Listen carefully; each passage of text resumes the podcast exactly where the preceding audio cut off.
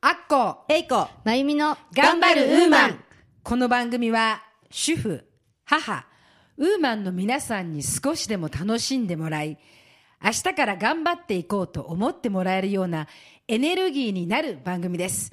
皆さん、こんにちは。大川明子です。こんにちは、上条英子です。こんにちは高橋まゆみですこの番組も今日で19回目となりました。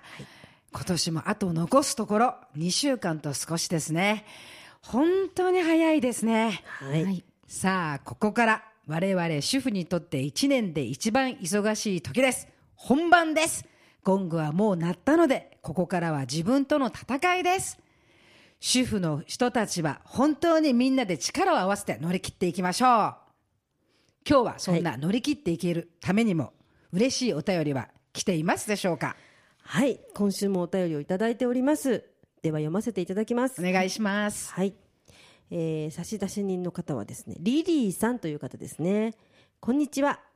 アトリエミルクル鈴木美穂先生のお話聞きました。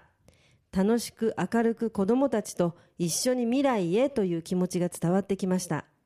今は子供も塾、英会話などに通う子が多いかもしれませんが、頭が柔らかくて、あんまり辛いことがない時代にアートの基礎を学ぶというのはとてもいいことですよね。私が子供ならぜひ行きたいと思いました。自由にお絵描きとかしたいです。というご感想をいただきました。本当にそうですよね。はいあの、美穂さん、はいそのものがこの絵というか、そうですね。アートというか、はいそんなあんな素敵な方に子供さんはなっていただきたいなって思いますね。はいえーたくさんの方からのお便りメール本当にありがとうございます。それでは今日もここ松戸ポアロのスタジオよりウーマンの輪が届いていきますように楽しく頑張っていきましょう。さあ、忙しい家事の戦いが始まった主婦の皆さんに送る年末大特集、主婦の年末裏技レシピ、後半を今日はお送りいたします。あっこさん、私、スケジュール作りやりました。やりましたかはい。改めて、まあ、主婦の仕事はたくさんあるんだなと思いまして、ちょっと改めて自分の身を振り返り、きちんとやっていかなきゃいけないなと思いましたけれども、後編はどんなレシピなんでしょうか？はい。全般はスケジュールの作り方、大掃除のやり方、年賀状はがきの書き方、お正月飾りのことをやりましたよね。ははい。後半はその家族の母の味、はい。おせち料理についてと年越しそば、そしてお墓参り新年の迎え方をお話しいたします。はい、お願いいたします。おせち料理お雑煮は新しい年。お正月にとても大切で大事な家族なものですよね。そして年越しそば1年を終えるので大切で大事なものです。まずは新しい年をお迎えするためにお正月の定番、はい。おせち料理の一つ一つの意味。そして準備はいつからやるのか。主婦で母の園江にお願いしたいと思います。はい。ではおせち料理の意味からお話しさせていただきたいと思います。お願いします。はい。おせち料理はもともとお節句の時に食べるお料理です。現在はお節句の一番目にあたるお正月だけ食べられるようになりましたおせちはめでたいっていうことを重ねるということでお重箱に詰めていただきます。であのー黒豆や数の子それぞれにも一つずつ意味があります。うん。皆さんもご存知かと思うごなんとなくは存知のものもあると思うんですが、黒豆は一年中豆に働き健康に暮らせるようにという願いが込められています。はい。そして数の子、たくさんの卵があることから子孫繁栄の願いを込められています。なるほど。はい。そしてエビ腰が曲がるまで丈夫という長寿の願いが込められていますなあ、そうだったんですね。腰が曲がるまでね。はいなるほど。はい。はい、まだまだありますが紅白なます紅白のおめでたい水引きを表して紅白の組み合わせは平和を意味するそうなんですね、はいでその平和を願う縁起物として入れられていますだから赤い人参と白い大根ということですか？はいそうですそうですね。このような縁起物が願いを込めあ縁起物の願いを込められて、えーおせち料理は食べられているんですがいつ頃から作るかというんですけれども、はい。まず数の子の塩出しをしなくてはいけませんのでね。数の子ね、はい。塩についてました。はい、大体27日または8日ぐらいから塩出しをし始めてそれから徐々にいろいろなものを作り始めます。酢の物から日持ちがするので酢の物から作ってください、はいあのーおせち料理の定番というか子供も大好きの栗きんとんは意味はないんですか、あ栗きんとんはですねあのその金色の色から、はい。あの財産富を得るという縁起物になっていまあーそういえば金ピカに見えますね。はい。はい、金はやっぱり黄色はそうですね。金運とも言いますもんはねい、改めてその今その上からおせち料理の意味などを聞くと日本の伝統を感じますね、そうですね。昔ながらの日本の伝統にその栗きんとん、はい。そして黒豆にはい。コラーゲンを入れてもいいんじゃないかな、はい。ウーマンの栗きんとんとか ウーマンの黒豆なんかどうですかね。本当にそうですね。あの栄養的にもいいんじゃないですかね。栗の甘みにコラーゲンも合いますし、はい。と黒豆だったらポリフェノールも豊富でそしてそこにコラーゲンとなると、まあ、昔の伝統のお食事、まあ、おせちにもうウーマン風にちょっとそれをアレンジしていけば新しい栄養価のおせちができる意味もある。はい、意味もあってい。はいいかもしれないですね。はい、そうですね、えー私ははいおせち料理はすみませんけど、はい。作りません。はい、主人と2人なので、はい。デパートで買わせていただいています。英子さんはどうですか、はい、私もですね実は結婚したばかりの頃はちょっと張り切って作っていたんですけれどもやっぱりまあ夫と2人なのでだんだん作らなくなってしまって今はまあ夫の実家自分の実家行ったり来たりしながら食べさせてもらっちゃっています。本当にそうですよね、はい。やっぱり、こ子供とかええ。いない家庭はどうしてもやっぱりここで手をちょっと抜いちゃうという そうですね。スケジュールにかけない部分があるななんて思いますね、あのその点その絵は子供がいるじゃないですか、はい。その絵はお母さんに習った味を自分で受け継いで家族に作るはい。おせち料理、はい。素晴らしいなと思うんですけれども、こういうウーマンの話はなんか素敵だなと思うんですけどね、はい。えーその辺のところのおせち料理もちょっと聞きたいなですね。はい。で私はそのおせち料理を作らないんですがお雑煮は作ります。あはい、お雑煮。はい。我が家はお醤油味に中身は鶏肉大根ゼンマイ里芋こんにゃく小松菜を入れて作ります。あのいわゆる関東風ですかね。そうですね関東風。はい。英子さんやその絵の家のお雑煮というのはどういう味でしょうか？はいあのうちは実はですね実家が父が信州の松本出身で母が九州熊本出身なんですね。はい。でそして2人一緒になって家庭を築いたのが東京なので何風なのかと言われるとちょっと謎で多分オリジナルアレンジだとは思うんですけれども私もその母の作っているお雑煮と同じレシピで作ります、えー干し椎茸昆布あとあごっていうんですけどこちらではトビウオって言いますね、はい。の出汁で。でおすましの薄口醤油味で具は鶏肉椎茸かまぼこ三つ葉が具なんですね。そして四角い焼いたお餅を入れます。ほうほうほうはい。薄味ということですか？そうですね。薄味であとあの普通のあのお出汁にあごっていうそのトビウオの出汁が特別にこの日だけ入るみたいなはい。感じなんですね。うちはどっちかというと濃い口かな。あじゃああの関東醤油関味ですね。東は本当にそうじゃないですか。お蕎麦も黒いというか、なるほど、はい。うちはですからその掃除はおお雑煮は黒いですね、はい。濃い味であすでもしっかりと味がついてますだからあねの里芋とかも美味しくいただけるんですね味がちゃんとついてきますね、はい。うちはですね、はい。あの本当に薄口のおすましの、はい。はい、英子さんのところと一緒かしら。はい。はい、で、あのうち具はですね、鶏肉、小松菜、ナルトのシンプルなものです。はいですね。あのシンプルでも多分あれですねあのよく見かけるそのお雑煮の絵みたいなあ、感そうで、じですすよね。そうです。まさしはい。くそうです。かまぼこを入れるんですか？うちはかまぼこ。うちはナルトです。はいはははは。はうちはそういう系統は入れません そうなんですね。はい。ゼンマイ入るんですねアッコさんのと全ころ。は部入れます。だから、ねはい。きっと今こういう話を聞きますと、えそれぞれのこの家の味えはい。はい。家族の味はいだと思うんですけども、ね。このお雑煮一つ一つにもしかするとお母さんのはい。顔、お父さんの顔家族の顔が見えているなと思うんですね。そうですね。それはとっても素敵なことですね。あの、はいなぜうちは濃い口かなっていうと父がお醤油が大好きなんですね。はい。なのでお醤油を濃く入れるそしてはいゼンマイ今先ほど英子さんからゼンマイ入れるんですねはいって言われましたが母が疎開したところが新潟の方だったのでなるほど。ゼンマイを入れるといあー美味しいうそれがこう合体して、はい今私につそうですね。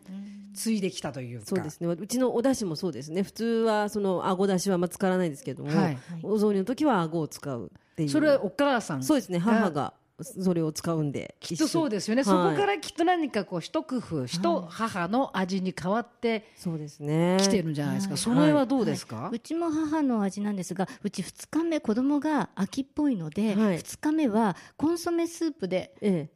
お雑煮作ったりします。また。それは我が家の味ですかね。それは本当になんか お雑煮というか餅スープですね。みたいな感じで。その時はあのお大根とか人参なんかも入れて作るんですけれども。あ、なんか新しいですね。なるほどなるほど。新しいからこと来年からはそのココラーゲンを入れてみて、そうですね。あ、いいですね。その絵お雑煮っその映像に。ていうにちょっとやってみてくださいよ。はい。ぜひやります。ぜひでもこうやってお雑煮一つにしても話をしているとこう尽きないというかええそれぞれの家庭それぞれの顔がこう優しく見えてきて温かい気持ちお正月もう少ししたらお正月だなというはいなんかそんな感じになりますよそうでねす。ね。本当に。あのその絵はおせち料理を作るということをはあのお話聞いているんですけどおはい母さんにそのおせち料理は習ったんですか？そうですあの母があの本当に小さ私が小さい頃から手作りでおせち料理を作っていたので、はいもう見よう見まねで私も母のやるものをお手伝いしながら覚えて一つずつ覚えていった感じですね。すごいよく、はい。よくねお手伝いをしてたいい子だったんですね。私すごいですね。ただできるの待っただけだったその時だけでした。お手伝い作るやはり順番もあるんですか？はい、あのーやはり、えー、と数の子を塩出ししてっていうことから始まるんですが、はい。私子供の頃担当していたのは、はい。黒豆とあとうちは、ね、豆きんとんを作るんですね。あ、きんとんがお豆なんですね。はい、あのうちの父がかきんとんが豆きんとんがとても大好きなのでそのきんとんを練る役が私の役目でした。うん。はい、それうんそれから煮物煮物はもう最終日というか直前に作っていますね。煮物ね、あの食べたくなりますよね。あのそうですね。煮物が、はい。やはり今もその絵の方から父が好きだったというように、やはりそこの味そこの家族の顔がはい、お正月に見えているなっそうてですね。改めてこうおせち料理お雑煮はい、にそのそれぞれの家庭の顔が見えるっていうのはうん改めてなんか素敵だなとそうですね。なんかそんな感じですね。はい、あのー新しいはい、うんおせち料理とかもまたいつか開発皆さんでしていきたいななんてなんか思いますね。そうですね。ちょっと年々やっぱりあのいろいろ変わっていくっていうのもあ面白いかもしれないですよね。松戸しかないおせち料理っていうのも今度なんか作ってもらいたいな松戸のおせちですね。はい、なんかそういうお面白いお話もぜひ聞きたいななんて思いますね。相談しています。はい、あのーお正月の飾り物は、はいい、つ外したらいいかということをおさらいをここでもう一度してみたいと思います。はい、いつつけ、いつ外すですね。はいはい、飾り物ですが、鏡餅、はい門松、はい締め飾りですね。そうです。はい。鏡餅とは、お餅を神仏に備える正月飾りです。門松とは、松は一年中歯を落とさない常緑樹であることから、永遠の命の象徴とされています。門松には新しい一年への安泰の願いが込められています。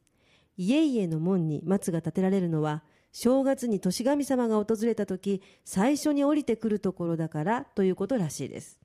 締め飾りとは玄関の軒下に飾ることが多く神を迎えて祀る神聖な場所であることを示すこと外からの災いが家に入らないようにとの意味もあるようです裏白は長寿を意味し家が代々栄えるようにと願うものですすごいですね。はいこれその絵も英子さんも知ってましたか？私正直知りませんでした。知りませんでした。お母さんが玄関にこう飾るじゃないですか、はいだから私もそれを飾っていたということであってあとそ,、の年々の干支はい。の置物を飾るというのだけだったと思うんですけど、ええ。はい。意味は分かりませんでした。なんとなくでしたね。こんな感じみたいな風に思っていました。確かに、はい、でただもう全然あの内容は知りませんでしたのでちょっと今回はとても勉強になっております、はい。すごいですね、やっぱりその本当に一つ一つに大切な意味があるんですね、はい。その意味を大切にするためにも外す時も大切なことだと思うんですね。あの鏡餅はい。門松、はい。締め飾りの正月飾りは12月13日から31日までに飾るのですがクリスマスとの兼ね合いもあり26日以降に飾るのが一般です。そして前半でもお話ししましたが飾ってはいけない日はいつだったでしょうか？はい、29日は9、はい31日は一夜飾りになるからダメです。はいそれと喪中の場合は正月飾りはしてはいけませんねそうです。だから28日の末広の日に飾るのがとても縁起もいいです。はいしかし28日に無理の場合は30日も大丈夫です。30日ですねはい、はい、その日までに大掃除を終えてきれいに新しい年をお迎えできるように飾りましょう。わかりましたお願いします。はいさて、あと少しで1年も終わります。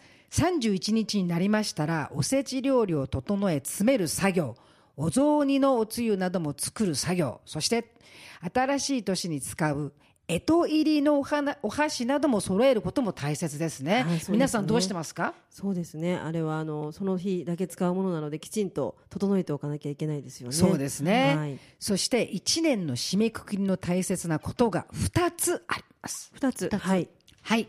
一つは年末のお墓のお掃除です。お墓のお掃除。はい、はい、やはり新年明けたら家族みんなでお墓参りに行く。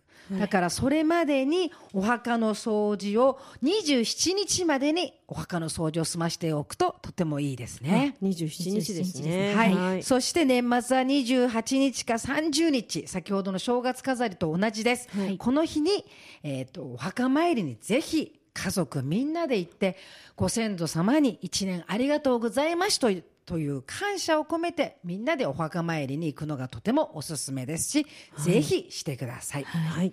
そしてもう一つは年末の年越しそばです、確かにそばですね。はい、はい、これはとても大切です。これも家族と一緒に一年の感謝を込めて食べたいと思いますね。はい美味しいお蕎麦ですが本当に感謝を込めて美味しいといただくのも大事ですよね。改めてなんだかとっても心に響きますね。さすがにやっぱ日本人だなーっていう感じがします。そうですはねい。英子さん、はい。そしてその絵の家ではいつ年越しそばをいただきますか？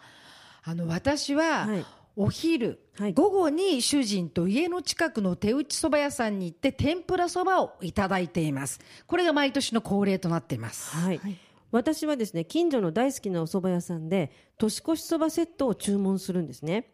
で生の二八そばおつゆそしてエビの天ぷらがセットになっているものを夕方受け取りに行き夜紅白などを見ながらもうすぐ除夜の鐘が鳴り始める11時頃天ざるそばを作っていただくというのがいつものいただき方です。素敵ですね。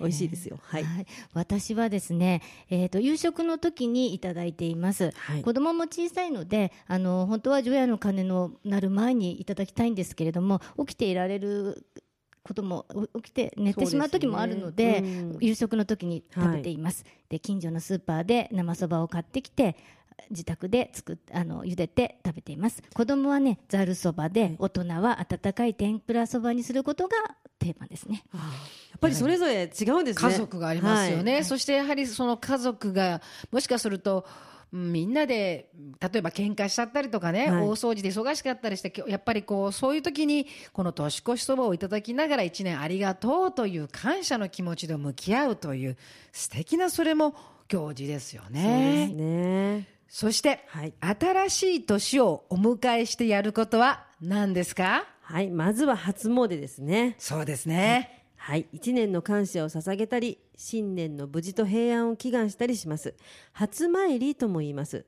で初参りはですね松の内までお参りすることを言うようです。氏神様に行くのがいいと言われていますがなぜかというともともとは年ごもりといい家長が祈願のために大晦日の夜から元日の朝にかけて氏神の社にこもる習慣があったからだそうです。やがて年ごもりは大晦日の夜の除夜詣と元日の朝の元日詣との2つに分かれて元日詣が今日の初詣の原型となりました。江戸時代末期までは氏神またはその年の恵方の方角の寺社に詣でることが多くその風習の名残で氏神様へお参りするのが良いと言われているようです。明治以降は氏神や恵方とは関係なく有名な寺社への参詣が普通になっているということです。はい、あの初参り先ほど英子さんの方から、はい。えー松の内までにとはいお話があったと思うんですけど松の内は1月の7日それまでが初参りということでいいんでしょうか、そうですね。あの初詣というのはその時の,、あのその年の初お参りでいいそうなんですけども、はい。初参りがそのように言うというふうに書いてあったんですけどもねちょっとその辺の あの関連性はどうかと思うんですがやっぱりちょっと松の内に行くのが初詣初参りっていう気はしますよね。だからそこまで1月7日までに行くことを初参りそうですっていねうことなんですね。はいあのー私は氏神様に行くんですよ。はい皆さんはどうですか？私もそうです松戸神社に行きますはい。はい私は、はい、地元の神社に行きます。あのーやはりその有名な神社にお参りに行くのも、うんありです。そうですね綺麗最近のやっぱり明治神宮とか、ですね。厄除け大使とかでもやはりり自分の家がある、はいその家を守ってくれるのは氏神様だと思うので、はいまず家族で家の近くの氏神様に今年も一年ありがとうございますとね今年も一年よろしくお願いしますという感謝の思いをお参りにしていきたいなと思いますね。はい、そうですね。その土地に住んでいるわけですからそうですよそうですね。はい。そしてもう一つ。はい。大切なことは新年にもお墓参りをぜひ行ってください。せっかく綺麗に年末掃除をしたそうです。そして、はい。やはり氏神様にご挨拶行くのと同じように、自分の祖先に、はい。今年も一年よろしくお願いいたします、ありがとうございます、はい。という新年迎えましてありがとうございます。よろしくお願いしますというその家族の気持ちをお参りすることをぜひ忘れないでいただきたいなと思います、はい。ちゃんとねあの年の終わりにはお礼。そ,、ね。して年の初めにお願いします。はい、素晴らしいですね。それがやはり日本人ならではのはい。心ではないでしょうかね。はい。はい。主婦は三が日は家事をしなくていい日なのでおせちやお雑煮を家族で味わいましょう。新年の抱負などを話しながらいただきましょう、はい。そして、えー、と親戚の家など大切な方への挨拶回りも忘れないでしてください。それ大事ですよね。そうですねはい、はい、そしてもう一ついただいた年賀状の中で出し、出せなかったところ出し忘れあの新しくいただいたところはい。からにも、えー松の内までに必ずお返事を年賀状をお出ししましょう。そうですね、はい。い、ただきっぱなしではダメですよ。やはり、はい。えーそのお礼を書くついつい、はい、ね、ついついそのままいただいて嬉しいのにもかかわらずついついお出しわ出し忘れてしまうってことありますもんね。で今はこのメールはい、はいとかでやっていると思うんですけど、やはりはい私たちウーマンははい年賀状というのを心を込めて書きたいなと思いますね。はい、はいそうですね。一年の計は元旦にありということも昔から言いますので、元旦はきちんと今年の目標なども立てて、しっかりとした気持ちでも迎えたいものですね。そんなことであっという間にまた主婦の仕事が始まりますね。本当にそうです。主婦、母、本当に休みがないですね。そうですね。うん、そして年末に飾ったお正月飾り主婦の皆さん忙しくてもどうぞ忘れないでください外す日は鏡餅は1月11日の鏡開きに下げます門松締め飾りは1月7日に外すのが一般となっていますのでぜひ忙しくても忘れないでください。年神様のいらっしゃる松の内が過ぎる1月7日に正月飾りを片付けると言われています。地域によって違うところもあり関東は7日関西は15日と言われています。本当に今聞いただけでもやること、はい。スケジュールを書けな 書かないと来年のカレンダーにも書かないとダメですね、そうですね。いつ外す、はい。い、つ何をするっていうのがまだまだいっぱいありますよね、はい本当にこういろんなことを今日また後半としてお話ししてみてね。いろんなことがあるなと思いますね、はい。そしてこの、うん改めてはい。日本人ならでははい。っていうのを今日なんか、うん、この3人でお勉強ができたというか。はい。はいそんな気持ちですね。はい。そうですね。あの私も今回このお話をするということで改めていろいろ調べて知ったこともたくさんあります。はい。で皆さんにお伝えするからにはあの調べて 喋らないとっていうのもあったので。そうでね。でそうするとなんか自分でもあそうだったんだそうだったんだというのがすごく多かったので今まで知らないでいたんですけれどもきちんと一つ一つ噛み締めて行事をしていくっていうことはこれも大切なことだなと思いました。きっとそういうことを私たちの祖先っておばあちゃんおじいちゃん、いずーっとそれより昔の人たちはこういうことをずーっと続けていたんでしょうね。そうですね。はい。だけどやはりこう世の中が変わっていくにつれて機械が動くようになったにつれて少しこううん忘れていることってたくさんあると思うんですね、はいでもここで改めてもう一度私たち日本の心、これを今年年末かけてそして来年を迎えることによってやっていきたいなと思いますね。はい。はい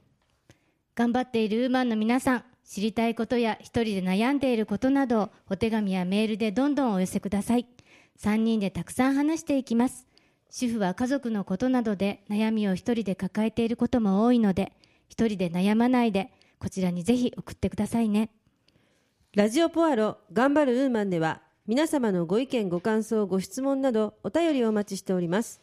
お便り宛先は郵便番号271-0092千葉県松戸市松戸1306鈴木ビル3階 FM 松戸頑張るウーマン係までお寄せください。またメールアドレスはウーマンアットマーク FM 松戸ドットコムです。ラジオポアロはインターネット、ポッドキャストでいつでも聞けるラジオです。ラジオポアロで検索していただければ、一番上に出るサイトが旧ボイスブログのポアロのサイトです。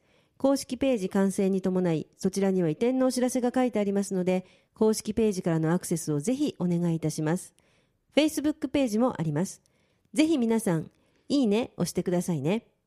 Facebook 以外にもミクシーページ、Twitter などもありますので、ぜひぜひご意見をお寄せください。この番組は毎週日曜日に配信しています。日曜日は頑張るウーマンの日と覚えていただき、ラジオポアロにぜひアクセスしていただけると嬉しいです。一度さらに頑張ってまいりますので、よろしくお願いいたします。よろしくお願いします。さて来週は今年最後のウーマンの配信になりますので、1年を3人で振り返ってみたいと思います。主婦の皆さん、年末までどうぞ体に気をつけて頑張ってください。家族のために乗り切っていってくださいね。本当に毎日忙しいですがお肌のお手入れも忘れずにたっぷりと保湿して潤って綺麗なお肌で新年を迎えましょうそしてこんな忙しい時だからこそ私たちの大好きなコラーゲンをたっぷり体に入れてあげてください。コラーゲンは疲れも取れて元気になりますし、お肌にも良いと一石二鳥です。お手入れとコラーゲンで乗り切りましょう。中から外からしっかりコラーゲンをとってみんなで乗り切っていきましょう。それでは良いお時間となりましたので今日はこれでお別れとさせていただきます。頑張るウーマンへの優しいひらがな。走り続けて何を見る？それは明日につながる景色なり。それでは皆さんまた次回をお楽しみに。あっこ、えいこ、まゆみの頑張るウーマンでした。